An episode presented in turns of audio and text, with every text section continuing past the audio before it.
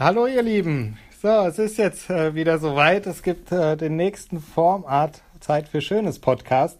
Und ich bin heute zu Gast beim Flo von der 2 GmbH. Hallo Flo.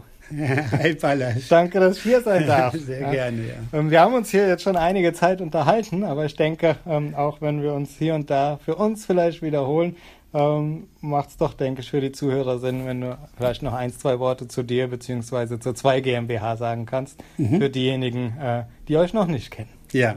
Für die wenigen, die euch noch nicht kennen.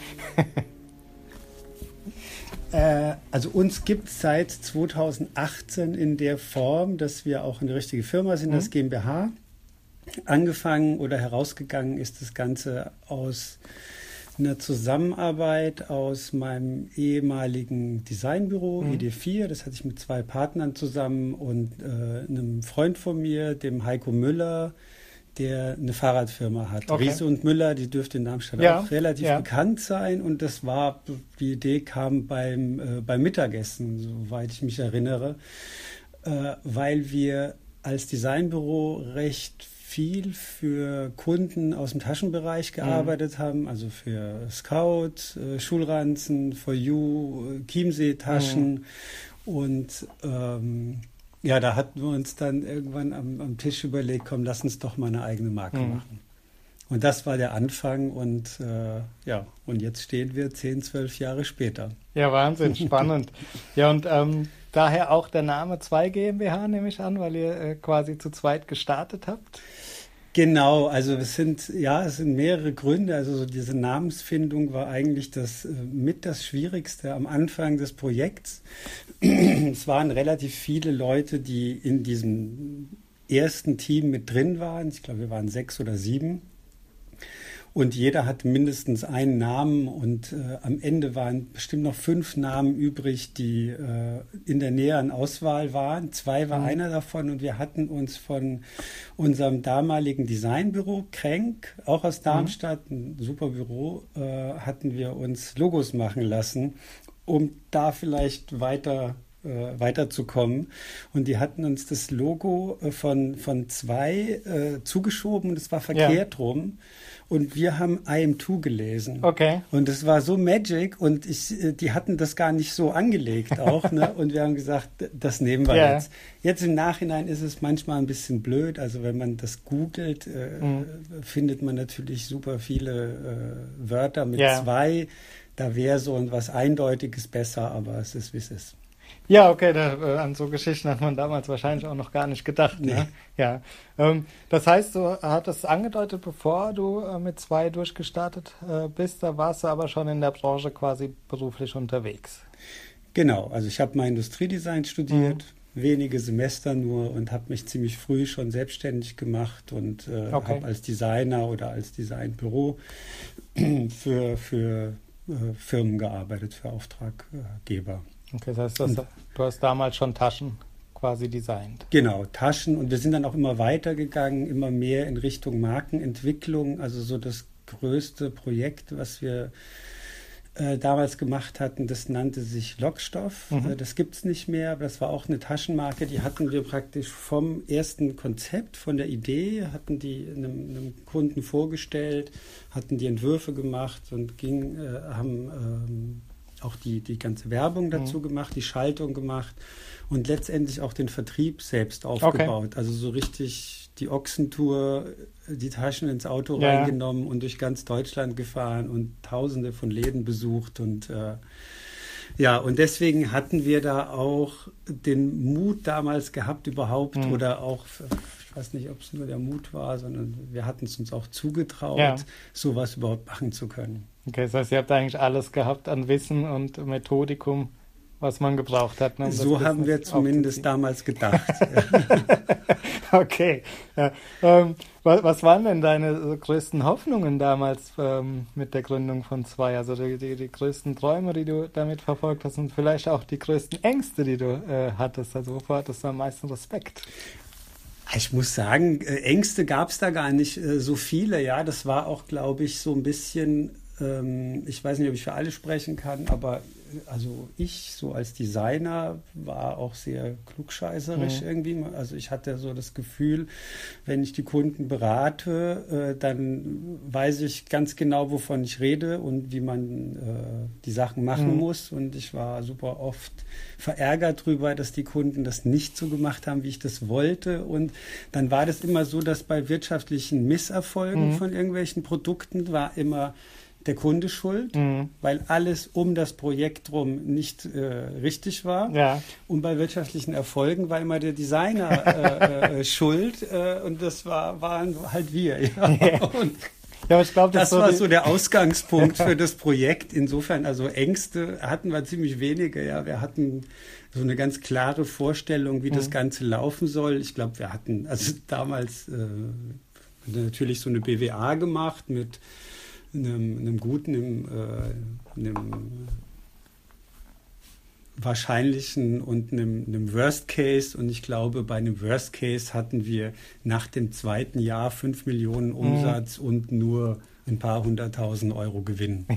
Okay, aber das waren schöne Aussichten. Ne? Ja, also so auf dem Papier war das alles ganz klar. Da gab es auch überhaupt keine offenen Fragen mhm. und äh, so ging das Ganze erstmal los. Und wir hatten ähm, soll ich jetzt eigentlich weiter erzählen? Gerne. Okay, weil gerne. wir hatten so im, im Büro, im, im, hatten wir das Ganze entwickelt über eineinhalb, zwei Jahre etwa, hatten die, die Marke äh, entwickelt und den, äh, die Produkte, sind auf die unsere erste Messe gegangen. Mhm. Das war die ähm, Fahrradmesse in Friedrichshafen. Mhm. Das war im Herbst 2016. Mhm. Und hatten da einen ganz kleinen Messestand und wir sind gestürmt worden. Also ich habe okay. sowas weder davor noch danach jemals erlebt. Ja, Bei Herbst 2016 heißt im letzten Jahr war das gewesen? Äh, 2006. Ah, okay. Ich bin zehn Jahre zu ja, weit. Ja, ja. Herbst 2006 war das. Und ähm, ja, da hatten wir unsere paar Täschchen da ausgestellt und die waren sehr funktional. Mhm. Man konnte sehr viel erklären. Das haben wir auch gemacht. Mhm. Und da standen wirklich also, unglaublich viele Leute um uns rum und äh, haben sich das angehört mhm. und wir hatten nach der Messe ein paar hundert Kunden. Ich schätze mal, es waren so um die 300 mhm. Kunden. Und äh, das war das eigentliche Problem an der Sache, ja, weil das ging gerade so weiter. Ne? Wir haben halt mit einem unglaublichen Selbstbewusstsein mhm. äh, gestartet. Das wurde dann bestätigt auf der Messe. Mhm. Ja, und dann haben wir natürlich dementsprechend eingekauft, weil wir gesagt haben, diese ganzen BWAs, die sind alle viel zu niedrig angesetzt. Wir brauchen einfach noch viel mehr Taschen. Das heißt, ihr habt die extern auch produziert und wirklich Geld in die Hand genommen, um, um die Lager wieder voll zu machen. Genau, und es war unglaublich viel Geld. Ja, okay, verstehe. Also da ja, kann man sich in einer guten Gegend in Darmstadt ein schönes Häuschen okay. äh, von kaufen, ja. ja. Zu oh. heutigen Preisen. Ja, okay. Ja, dann hat man so eine ungefähr ja, Für die, genau. nicht, die nicht aus Darmstadt kommen, also Darmstadt ist im Rhein-Main-Gebiet in der Nähe von Frankfurt. Wir haben hier äh, mit Märkten DAX-Unternehmen, wir haben, wir sind hier ja, IT-Hochburg, äh, wir haben eine, eine, eine, tolle Jobsituation. Äh, hier ist Wohnraum sehr gefragt, ja, um es vorsichtig auszudrücken. Ja. Ähm, okay, spannend, aber ähm, die, die, da waren ja die Vorzeichen weiterhin erstmal gut. Ne? Ja, die waren super. Ne? Dann haben wir die im, im Januar 2007 angefangen auszuliefern oder im Frühjahr 2007. Und parallel äh, sind wir auch noch in, das waren ja alles Fahrradläden, mhm. ne? und ähm, dieser erste äh, Ansatz war, äh, eine Tasche oder eine Marke zu machen für Leute, die gerne Fahrrad fahren, allein schon über, wegen der Verbindung zu Riese mhm. und Müller ähm, die aber nicht so nach Fahrradtasche mhm. aussehen soll, die man so den ganzen Tag über gut, gut äh, tragen kann, auch im Winter, wenn man nicht Fahrrad fährt. Und deswegen ähm, sind wir mit diesen Erfahrungen von Lockstoff äh, auch wieder in die Läden mhm. gegangen. Ich glaube, in Berlin hatten wir angefangen und das hat auch super funktioniert. Mhm. Also wir hatten in relativ kurzer Zeit ich bestimmt 40, 50 mhm. Läden, alle außerhalb vom Fahrrad ähm. Also das waren dann so Accessoire-Geschäfte, Designgeschäfte, Möbelgeschäfte, mhm. sowas in, in der Art. Ja. Also es hat alles super funktioniert. Äh, dann haben wir die Taschen ausgeliefert mhm. und äh, haben dann irgendwann mal angefangen, nachzutelefonieren, mhm. wie es denn läuft. Und äh, naja, das waren ein paar Monate später und dann haben wir dann so Sachen gehört wie, ja, naja, wir haben jetzt mal eine verkauft mhm. in drei Monaten oder nee, bisher ist noch niemand drangegangen mhm. und äh, also das war äh, alles in allem war das wirklich sehr sehr schlecht mhm. von den Abverkaufszahlen, aber mit diesem ganzen Rückenwind, ja, mit dieser äh, ganzen Überzeugung, die man davor schon äh, gesammelt mhm. hatte und dem ganzen Herzblut, äh, haben wir gesagt, das kann eigentlich gar nicht mhm. sein, weil wir wirklich nur positives Feedback ge gekriegt haben. Und dann haben wir gesagt, okay, das liegt einfach daran, dass wir das nicht gut genug äh, vermittelt mhm. haben. Und dann haben wir nochmal sehr viel Geld in die Hand genommen ähm, und äh, haben dann alles eigentlich in die Kommunikation gesteckt. Also jetzt mhm. nicht unbedingt in die Werbung, aber wir haben Displays gemacht, wir haben Schaufenster-Dekos gemacht, wir haben äh, Händlerschulungen gemacht, wir haben Displays mhm. gemacht mit einem Film, mit allen möglichen Erklärungsversuchen, wie die Taschen funktionieren. Äh, wir haben den Händlern äh, Taschen geschenkt mhm. und dem Personal.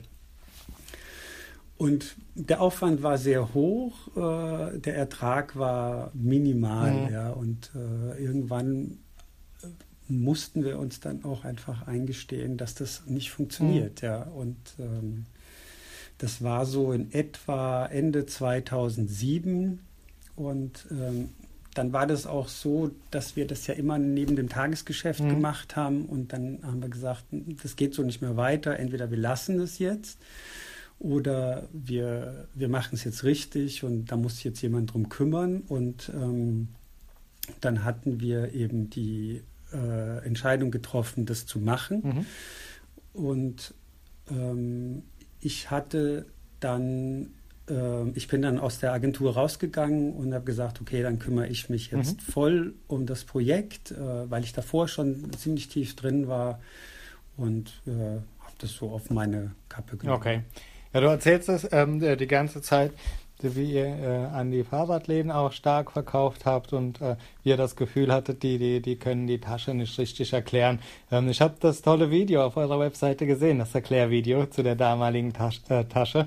Ähm, äh, die, die das nicht kennen, also ich werde das verlinken, dass man sich das mal anschauen kann. Aber vielleicht kann man, kann man da vielleicht nochmal ein, zwei Sätze dazu sagen, was denn an der Tasche überhaupt erklärungsbedürftig war, weil der äh, Zuhörer denkt sich jetzt vielleicht ja eine Tasche, ja, ist dann entweder trägt man sie rum oder man hat sie als Rucksack, da muss man doch nicht viel erklären. Ja? Ja, ja, genau. Und ich glaube, das ist auch zum Teil das Problem, äh, weil eben die Leute nicht gewohnt sind, dass eine Tasche Sachen mhm. kann mhm. und erst recht nicht Sachen kann, die versteckt sind. Also die hatte drei Funktionen. Das eine war, dass man die Tasche an der Klappe tragen konnte, also sozusagen in der Hand tragen mhm. konnte und nicht nur am Riemen. Das andere war, die hatte so einen ganz besonderen patentierten Riemen, den man, der sehr ähm, zurückhaltend war und äh, man konnte die mit diesem Riemen nochmal am Körper mhm. so als Bauchgurt fixieren und die hat sich gleichzeitig über dieses Fixieren auch ein Stück hochgeschoben, mhm. einfach über die Längenverkürzung von dem Riemen. Und die dritte Funktion war, die hatte auf der Rückseite unter so einer versteckten Klappe hatte die eine Anbindemöglichkeit für Clickfix-Adapter. Mhm. Und das sind so die Teile, womit äh, Fahrradkörbe in der mhm. Regel befestigt befestigt werden. Genau, ja. Ja, das waren so ja. die besonderen äh, Funktionen. Ja, wie ich hatte es dir vorhin schon gesagt, ich, find, ich fand das Video, ich finde die Tasche einfach, mir gefällt sie, ich finde die genial, ja, super funktional, aber das ist dann vielleicht die Männer denken, ne, dass, äh, dass man sagt so, hey, die kann ja richtig was, aber das muss man dann auch en entsprechend äh, rüberbringen. Ähm, ihr geht ja damit auch auf, auf der Webseite ähm, ziemlich offen um, dass ihr dann ähm, mit, mit diesem ersten Modell, also voller Motivation gestartet seid. Aber äh, wenn man die Fakten mal auf den Tisch legt, äh, hätte das äh, die Firma, bevor sie richtig aufblühen konnte, beinahe schon vernichtet. Ne? Ja, ja, das war so. Ich weiß auch nicht, warum ich das verstecken soll, mhm. weil das gehört einfach zu unserer Geschichte mhm. dazu und äh, ja. ja, ich finde das sehr ich sympathisch. Glaube, das, das, hat uns auch äh, geprägt, dass ja. es so ist. Und letztendlich für heute, rückblickend, muss ich sagen, das war super, dass mhm. es so war. Mhm. Ja, weil ich glaube, wahrscheinlich wären die Fehler größer gewesen mhm. in einem späteren Zeitpunkt. Und äh, ja, es war rückblickend positiv. Damals ja. äh, hatten wir das nicht so gesehen. Ja, ja. das glaube ich. Das kann ich mir. Damals war es einfach ein unglaublich teures Hobby. Gut vorstellen, ja. Und wie seid ihr denn da wieder rausgekommen?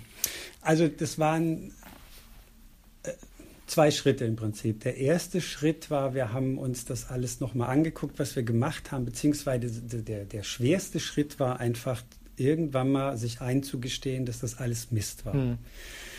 Und äh, das war eigentlich der schwierigste Schritt, weil ich hatte es ja schon gesagt, also wir hatten ein sehr breites Kreuz am Start, wir hatten sehr gutes Feedback und wir haben unglaublich viel Herzblut äh, da reingesteckt und natürlich auch viel Geld und das alles zusammengenommen macht sehr schwierig, sich davon zu trennen mhm. und zu sagen, nein, das war jetzt nicht richtig so, ja. Warum auch immer. Und das war eigentlich die Grundlage der, der Erkenntnis zu sagen, nee, wir wissen es halt mhm. nicht und das war nicht okay so. Das andere war, dass wir uns das alles nochmal angeguckt haben, was wir da gemacht haben und das war alles so ein bisschen, ich würde mal sagen, so durchgestylt und reduziert und ein bisschen cool und äh, das war sehr unpersönlich, sehr ja, einfach nicht so sympathisch. Mhm. Und ähm, das wollten wir ändern. Wir mussten das auch ändern, weil das war auch wirklich so, dass wir 2008 einfach kein Geld mehr mhm. hatten. Ja, also jeder hat da alles gegeben, was er hatte. Dann war einfach nichts mehr da. Und wir mussten wieder ganz vorne anfangen mit sehr kleinen Mitteln uns das alles aufzubauen. Und da ja, geht es allein schon damit los, dass man halt Models sucht, die mhm. man nicht bezahlen kann. Also haben wir das selber gemacht. Äh, wir konnten Fotografen nicht bezahlen, also haben wir das mhm. selber gemacht. Und ähm, wir konnten anständige Druckereien nicht bezahlen, mhm. also haben wir wirklich die billigsten, mhm. kleinsten Drucksachen äh, gemacht und bei Online-Druckereien äh, in Auftrag mhm. gegeben. Und naja, und das alles zusammengenommen, plus diese Ausrichtung, dass wir gesagt haben, wir wollen einfach wieder netter werden, wir wollen sympathischer auftreten, mhm. wir wollen auch einfach nach außen zeigen, wer wir sind mhm. und nicht sowas aufsetzen, sondern einfach ja, das, was wir sind, nach außen kommunizieren. Und äh, wir haben dann ziemlich viele Entwürfe gemacht also das war so, dass wir bei, dem, bei, der, bei der ersten Kollektion, die Mobil geheißen hat, haben wir unglaublich lange uns mit der Kundengruppe auseinandergesetzt und mit der Positionierung der Marke und ähm, haben sehr große theoretische Überlegungen angestellt und das sehr präzise zugeschnitten auf die Kundengruppe, die wir uns so ausgedacht hatten und haben einfach gemerkt, dass es überhaupt nicht funktioniert mhm. hat. Ja, ich glaube, wir hatten da einfach so ein Gedankengebäude errichtet von der Kundengruppe, die es einfach nicht mhm. gab. Ja, und ähm, im Prinzip war der Gedanke zum Neuanfang so, dass wir gesagt haben, okay, also wir haben jetzt einen Flop gemacht. Mhm. Dieser Flop bringt uns 180.000 Euro Umsatz. Mhm. Wenn wir jetzt noch fünf Flops machen, dann können wir davon leben. Ja, also man sieht, die Demut ist deutlich mhm. größer mhm. geworden. Ja, dieser, äh, dieser ganze Rückenwind ist äh, umgeschlagen in Gegenwind und wir haben uns einfach ganz klein gemacht, um dagegen anzukommen. Mhm. Und äh, damit haben wir eigentlich angefangen. Und okay. wir haben uns wirklich auf die, unsere Kernkompetenz zurück äh, äh und haben gesagt, okay, also was wir wirklich gut können, sind Produkte machen. Mhm. Weil das hatten wir wirklich immer wieder relativ gut hinbekommen und haben gesagt, okay, und jetzt machen wir einfach ein paar gute Taschen und gucken gar nicht mehr so richtig, für wen wir das machen, sondern machen die Schere sehr breit auf, für, für sehr breite mhm. Kundengruppen und haben einfach mit Schrot geschossen. Das war auch wirklich so das Ziel, was wir mhm. hatten, einfach zu sagen, wir machen jetzt mal irgendwelche Taschen. Mhm. Und wenn irgendwo was ein bisschen besser läuft als das andere, dann machen wir so weiter. Mhm. Ja. Das heißt, und, ähm, daraus dann, also beschreibt mal die, die Taschen, wie sie heute sind, also äh, ja, die waren die halt einfach hingegangen. viel bunter, ja. netter, die hatten Muster mhm. bekommen, mhm. die waren auch viel einfacher, weil das Problem an dieser ersten Kollektion war, glaube ich, was wir immer gehört haben, wenn wir gefragt haben, war, Den Frauen waren die Taschen zu technisch und mhm. zu funktional und den Männern waren die Taschen zu weiblich. Mhm. Ja, da kann man sich natürlich vorstellen, am Ende bleiben dann nicht mehr allzu viele ja. Kunden übrig. Ja? ja? Äh, also wenn man die Männer und die Frauen ausschließt, gibt es nicht mehr so viele.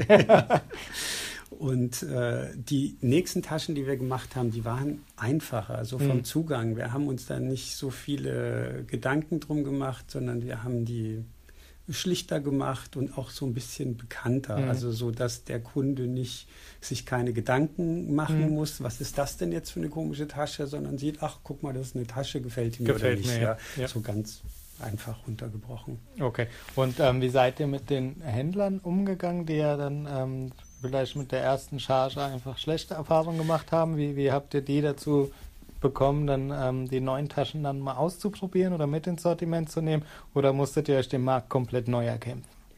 Also das war so, wir haben sich natürlich vorstellen, da ist dann jetzt so ein Jahr schon rumgegangen, während die Taschen im Laden waren und die haben immer noch nicht wesentlich mehr mhm. als zwei, drei Stück verkauft in der Zeit. Und wenn man dann da angerufen hat, dann haben die gesagt, ja, vielen Dank. Mhm.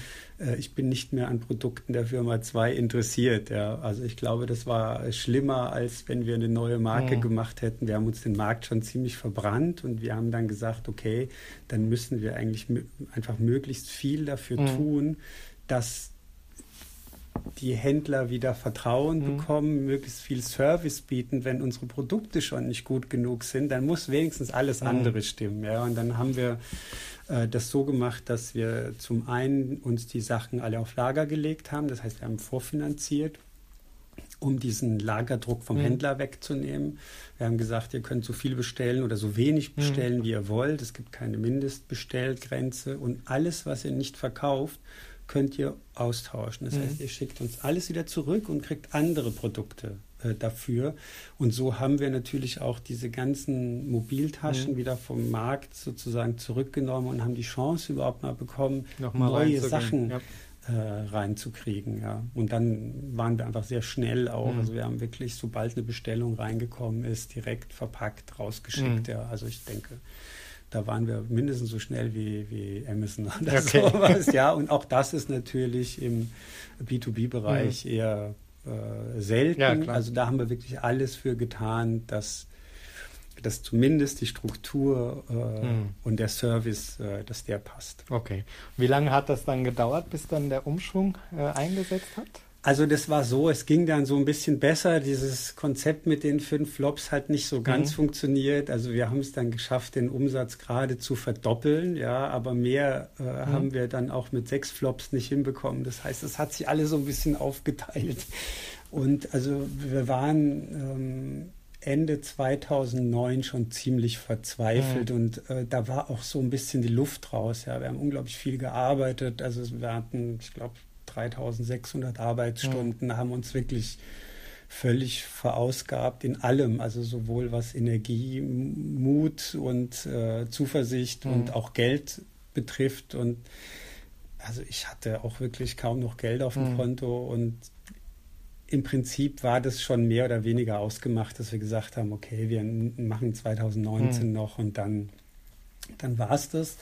Und es war im Spätherbst, als nochmal so die letzte neue Kollektion kam.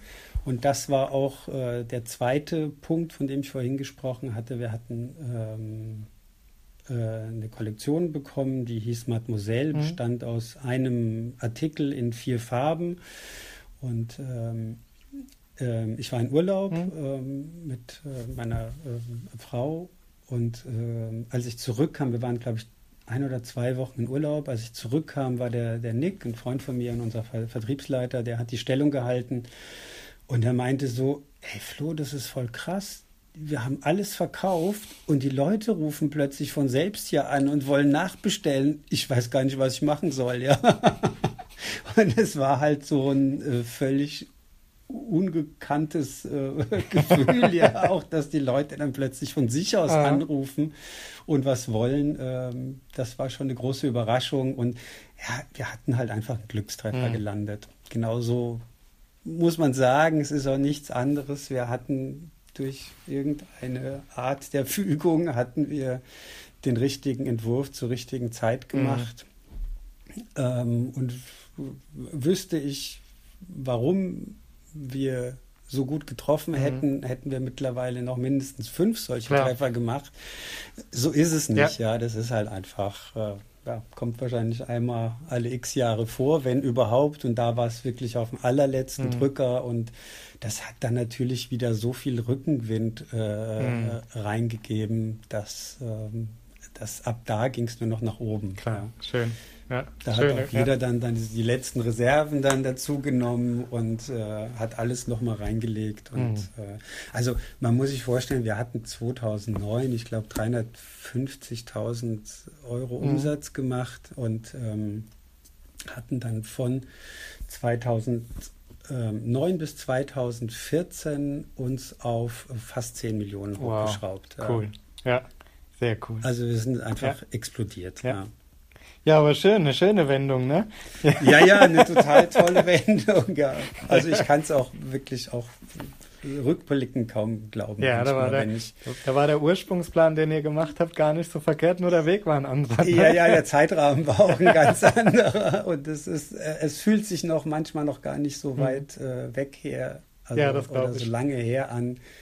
Und ja. Vor allem erdet das auch unheimlich, glaube ich. Ne? Auf ja, jeden Fall. Ja. ja. ja, auf jeden Fall. Was denkst du, was wäre aus dir geworden, wenn ihr den Laden wirklich dicht gemacht hättet? Also, äh, Weiß ich nicht. Also da hatte ich auch echt Angst. Mhm. Da hatte ich einfach große Angst, weil ich äh, war mein ganzes Leben lang nur selbstständig, mhm. ja, und dann auf einmal fällt dir ein, so, oh, du warst immer mhm. schlecht in der Schule und hast kein, kein, kein Studium fertig gemacht und so, und auch wer stellt dich denn jetzt ja, irgendwo okay. an, ja.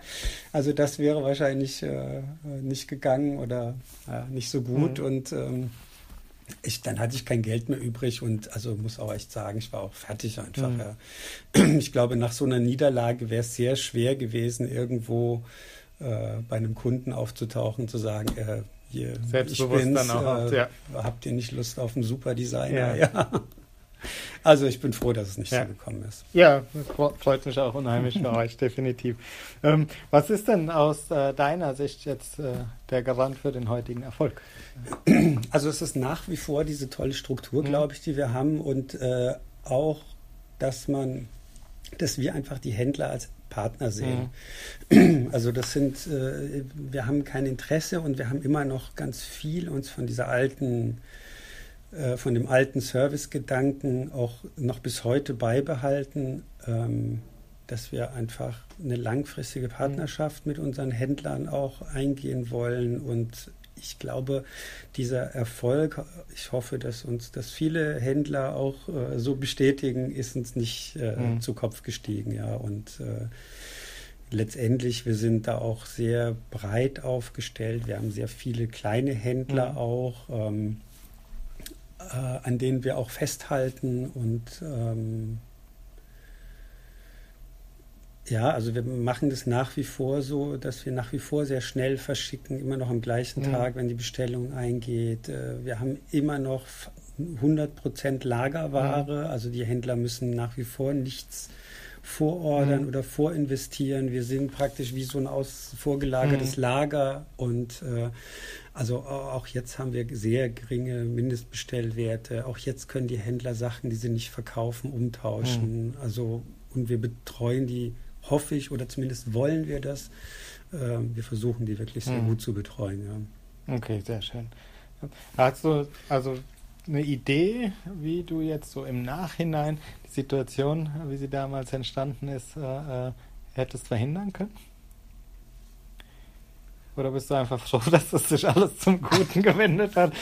also ein wirklich kapitaler oder kolossaler Fehler für uns, das sage ich auch bewusst, mhm. für uns war, dass wir so viel Geld investiert mhm. hatten, ja, dass wir so in die Vollen gegangen sind, dass wir so überzeugt waren, ohne was auszuprobieren. Mhm. Also ich würde jedem Startup heute raten, probiert es erstmal aus, guckt mal, funktioniert das mhm. Produkt, was ihr habt, wird es verkauft, wird es mhm. angenommen, kann ich noch was verbessern, ja.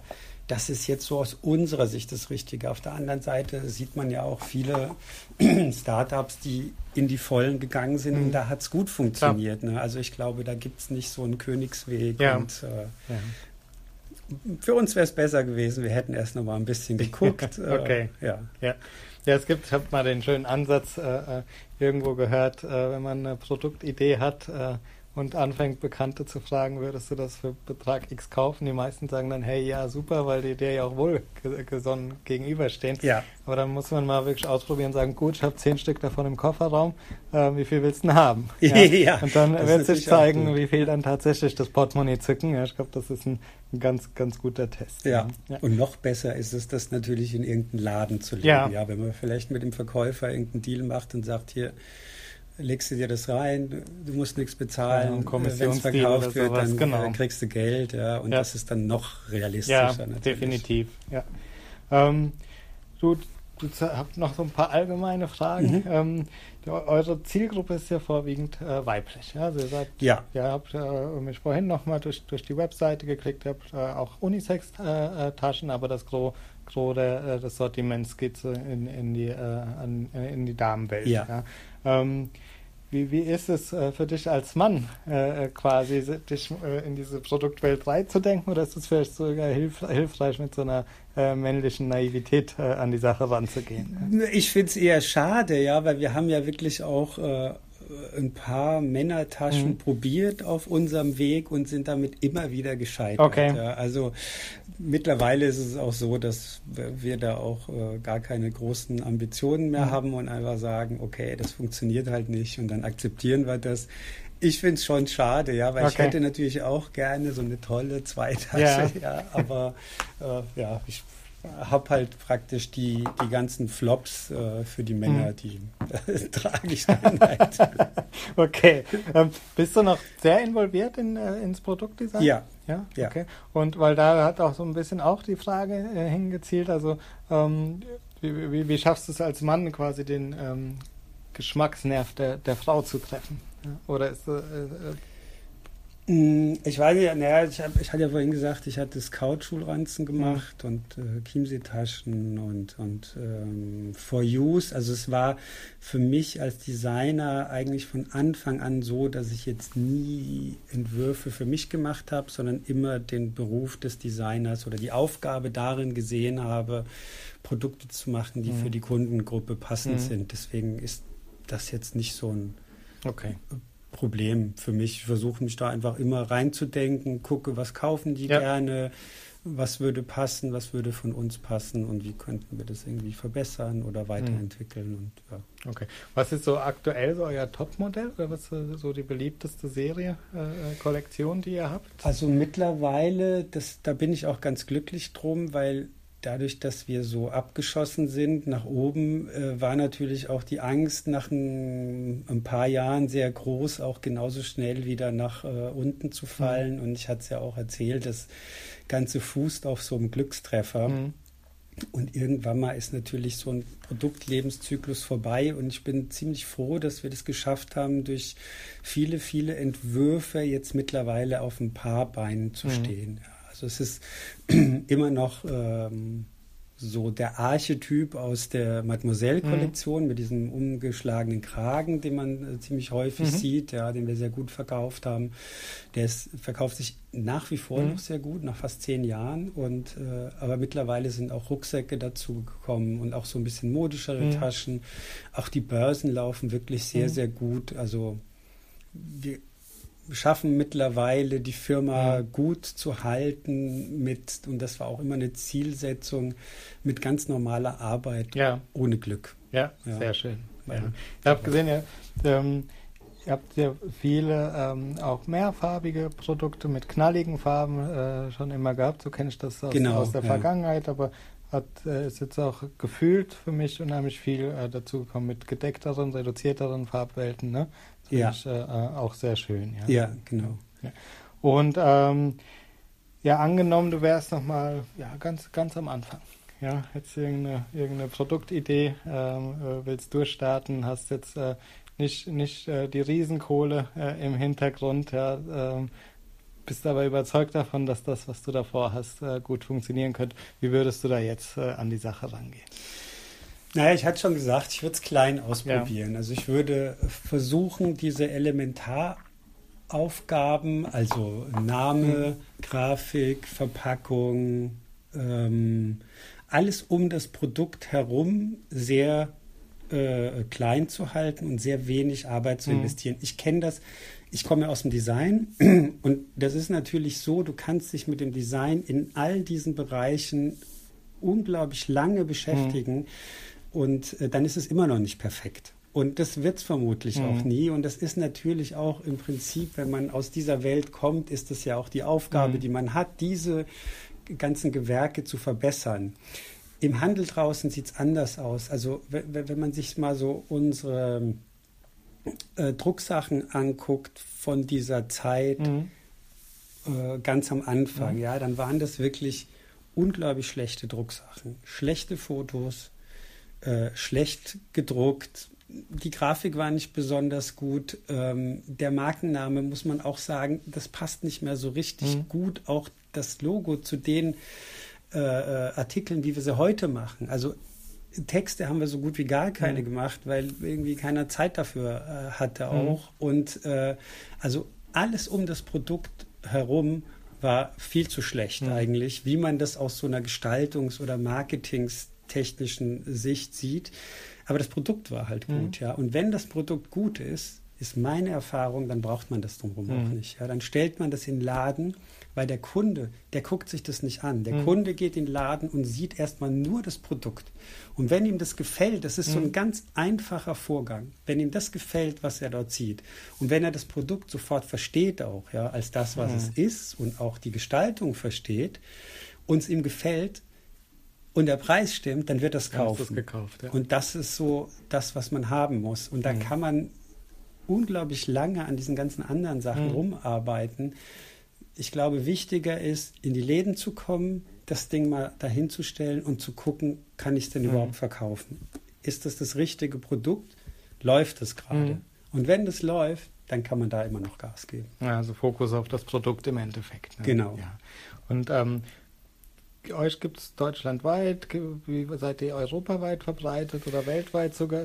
Ja, also wir haben in, in Deutschland sind wir äh, am stärksten. Also wir haben so, ich glaube, 1300 mhm. Kunden. Ich schätze vielleicht so 1500 mhm. Läden, die uns vertreiben. Und äh, in der Schweiz sind wir auch sehr mhm. stark. Da müssten wir auch so um die 150 Läden haben.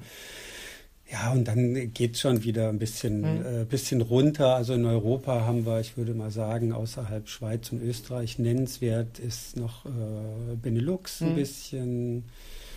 Mm, Spanien fängt gerade an, ein bisschen zu laufen und das war es ja. ja. Und dann haben wir natürlich so, ja. genau, ja. genau, nochmal okay. vereinzelt ein bisschen was in Italien und mhm. Frankreich, aber nicht, nicht nennenswert. Und, ähm, das liegt daran, weil ihr zentral aus Deutschland heraus euren Vertrieb äh, aus, ausweitet. Äh, oder was denkst du, wie, wie kommt das, dass ihr äh, dann doch eher so in, im Dachgebiet äh, verstärkt unterwegs seid? Ja, also ich glaube so die Erfahrungen, die wir gemacht haben, wir haben zum Beispiel einen sehr, sehr guten Schweizer hm. Importeur. Mhm. Und wenn man so jemanden hat, mhm. der hm. da genauso dahinter steht, hinter dieser Marke und da auch Gas gibt, das äh, zu vertreiben, dann funktioniert es mhm. gut. Und wenn man äh, einer von vielen ist, ja, mhm. und äh, leider ist es ja oft so, dass Importeure nehmen das halt mal so mit und probieren es mal aus bei Agenten ist es ähnlich. Da geht man mit seinen fünf äh, äh, Marken in den Handel, stellt die vor und sagt dann am Ende, ach, ich habe da noch was aus Deutschland, mhm. guck mal die hier. Ja, aber dann hat der Kunde schon sein Budget ausgegeben. Ja. Und äh, ja, also ich glaube, das liegt hauptsächlich so an den an einzelnen Partnern Personen. Ja. ja. Okay. Spannend. Ja, und wir haben auch genug zu tun in ja, Deutschland. Ja. Insofern verzetteln wir uns da auch nicht mehr. Klar. Den Fehler hatten wir auch. Äh, ja, man muss sich ja nicht zwingend überheben dann, ja, sondern das, äh, ein gesundes Wachstum ist, äh, glaube ich, dauerhaft ähm, die beste Variante. Ja, genau. Ähm, du, Flo, dann äh, bin ich mit meinen Fragen durch. Ja, ich finde mhm. eure Geschichte unheimlich spannend und äh, dich und äh, ähm, das, was du mir hier gezeigt hast, auch total nett und sympathisch. Ja, also wünsche euch weiterhin ganz viel Erfolg. Äh, bin unheimlich dankbar, dass du mich heute eingeladen hast und rumgeführt hast. Ähm, ja, danke für das Gespräch. Ja, dir auch. Vielen Dank, für, äh, dass du hier warst. Ich finde es auch ganz toll, dass du das sowas machst. ja, das hat mich ja direkt positiv angesprochen und dir auch weiterhin viel Glück damit. Ja. Danke dir. Vielleicht habe ich eine finale Frage noch. Ja? Ähm, was denkst du, mit wem sollten wir denn als nächstes reden? Ja? Also ich glaube, was natürlich auch sehr interessant wäre, die sind jetzt mittlerweile auf einem ganz anderen Level, ja, die sind noch mehr abgeschlossen, mhm. ist jetzt unser Partner Riese und Müller, mhm. die auch sehr klein angefangen haben, also zu mhm. zweit mhm. so als zwei Ingenieure aus dem Studium, ich habe meine Idee. Ja. Und jetzt äh, ich glaube, irgendwo nach Mühltal ziehen auf mhm. 33.000 Quadratmeter Wahnsinn. und da wirklich ein richtiges Schwergewicht in der Fahrradbranche sind. Und was ich auch sehr interessant finde, ist äh, auch einer der, der beiden Gründer von Rieson Müller, mhm. der hat nochmal mit jemand anderem zusammen Space Camper gemacht. Ja. Äh, die bauen VW-Busse aus. Also auch das, glaube ich, ist eine sehr interessante Start-up-Geschichte so oh ja. aus dem Stegreif. Definitiv. Ja. Danke für den Hinweis. Danke für den Tipp. Die Kollegen schreiben es sicherlich mal an. Ja? ja. Okay, dann war es das. 40 Minuten haben wir.